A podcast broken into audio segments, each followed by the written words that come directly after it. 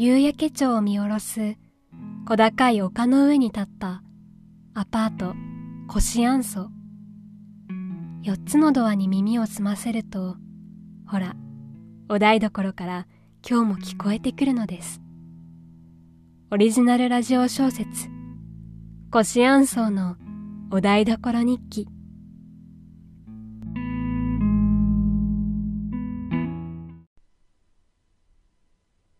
空高く伸びた入道雲がオレンジジュースみたいに染まった夕べ。202号室の八重子おばあちゃんと孫の若はのんびりした足取りで腰音層までの長い坂道を登っていた。すっかり夏色に染まった夕焼け町は木々の緑がしみるように眩しい商店街を行き交う人々も軽やかなワンピースやサンダルを履いて心地よい初夏の風を感じていた。冬の間は固く閉じられていた家々の窓も今は豪快に開き放たれ、あちこちから夕飯の支度をする音が聞こえている。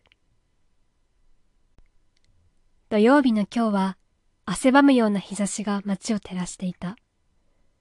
若と八重子おばあちゃんは、腰あんそうの脇に植えたもみじの赤ちゃんに水をやったり、一日中花壇のお手入れをしていた。そして商店街にある銭湯、月見湯へ汗を流しに行ったのだった。もくもくと湯気の上がる湯船に浸ると、じゅわーっと一日の疲れが溶け出していくようだった。若とおばあちゃんは順番に背中を流しっこしたり、あわあわのお風呂に入ったり、季節に合わせたお湯が張られる季節湯で思いっきり手足を伸ばしたりしてはしゃいだ。ちなみに6月は毒ダミ湯だ。和歌が思いっきり体重計に飛び乗って他のおばあさんたちが牛乳を吹き出してしまったことは内緒だったが。そして和歌とおばあちゃんの一番のお楽しみは売店のアイス売り場の中からお気に入りの一本を見つけることだった。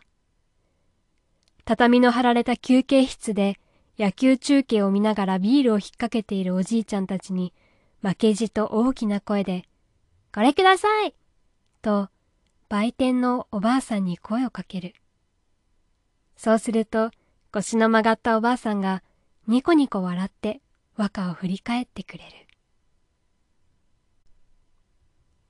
小豆アイスを食べ終わり、二人は月見湯を後にした。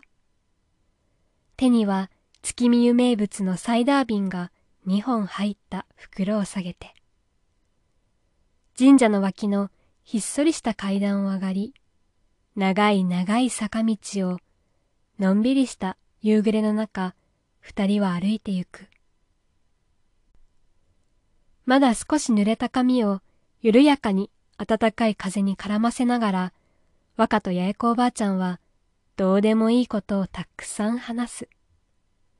と言っても、最近の和歌の話題は、新しいクラスの王子様、早瀬くんについてが9割を占めていたが、サッカーが上手な早瀬くん、髪の毛がくるっと巻き毛の早瀬くん、給食のさくらんぼゼリーをこっそり譲ってくれる早瀬くん。掃除の時にちゃんとやれよって友達に注意できる早瀬くん。若さ、早瀬くんだから好きなんだよね。ああ、なんで好きなのかな。まあ、好きだからしょうがないよね。ああ、かっこいいな、早瀬くん。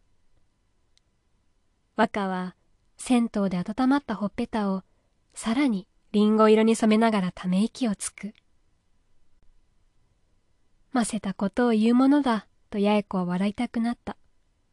だが同時に、ただ誰かを好きと言えることがどれだけ美しいことかを思い知らされる。夕暮れを満たす草木の深い香りを胸いっぱいに吸い込みながら、八重子はスキップしながら坂道を登ってゆく和歌を見つめた。年を重ねれば重ねるほど人は意味を欲しがる。好きなもの、やりたいこと、夢、愛する人、そして人生そのものに。それらすべてに意味がなければ不安になってしまう。いつから人は何かを好きだということ、何かに夢中になることに理由を持ちたがるようになるのだろうか。こんなもの好きだなんて、この年じゃみっともないかしら。いつからそんなことを思うようになったのだろう。好きなものは好きだから好き。それでいいというのに。こんな風に10歳の孫を見ていると、人生はもっとシンプルでいいのではないかと、八重子は思う時があるのだった。コシアンソーの202号室に帰る頃には、西の空が淡いラズベリー色に染まっていた。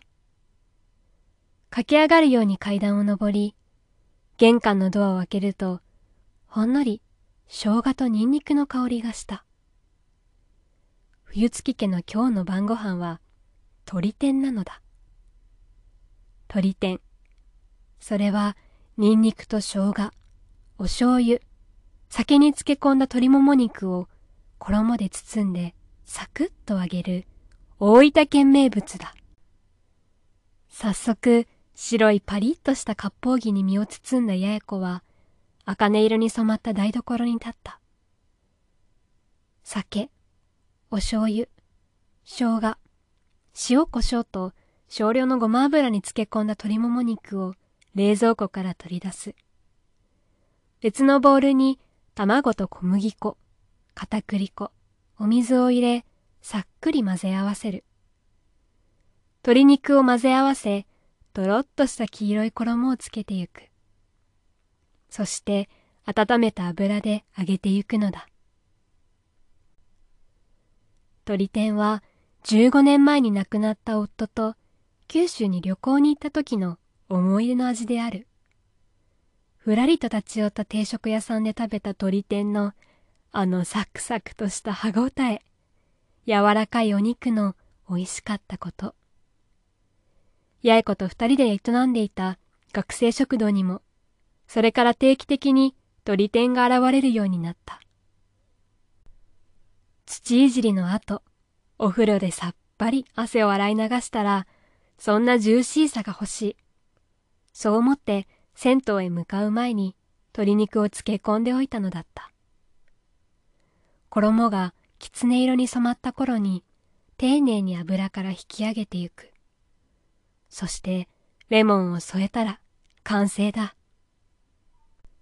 若、ご飯だよ。はーい。若と二人で藍色のランチョンマットを机に敷く。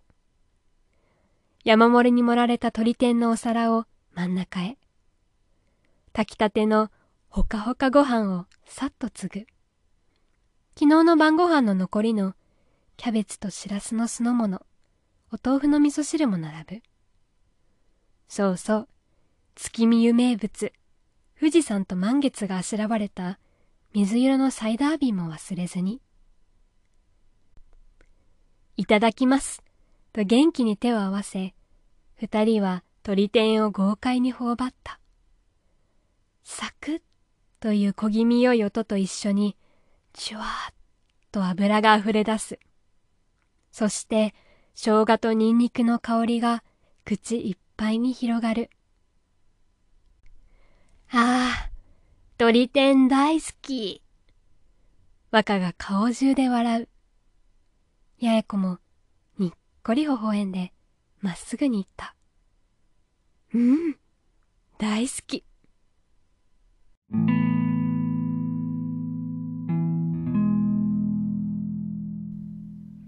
コシアンソーのお台所から切り取った私たちのいつも通りの日々に流れる美しい時間次はどの扉の向こうにお邪魔しましょうかそれではまた。